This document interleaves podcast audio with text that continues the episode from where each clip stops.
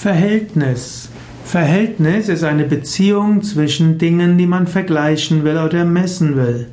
Zum Beispiel sollte der Aufwand, den man für etwas betreibt, im Verhältnis stehen dafür, was dabei rauskommt. Ein Verhältnis ist auch eine Beziehung zwischen Menschen. Man kann ein freundschaftliches Verhältnis haben, man kann ein kollegiales Verhältnis haben.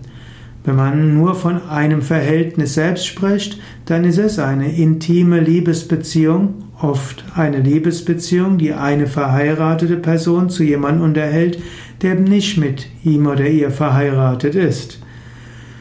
Verhältnis sind auch die gesamt, sind auch alle Lebensbedingungen zusammen. Man kann von den Verhältnissen in einem Land sprechen, von den wirtschaftlichen Verhältnissen und den politischen Verhältnissen. Und so gibt es viele Bedeutungen des Wortes Verhältnis. Besonders wichtig ist zu verstehen, kein Mensch ist eine Insel, kein Mensch lebt für sich.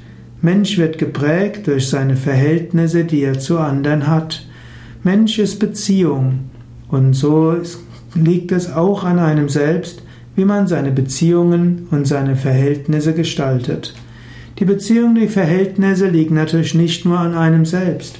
Man hat keinen Einfluss oder man kann nicht bestimmen, wie der andere auf einen reagiert. Man kann sich aber bemühen.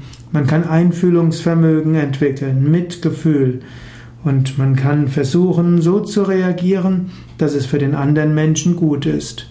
Tue selbst das, was du kannst, um deine Verhältnisse zu anderen Menschen freundlich und liebevoll zu gestalten.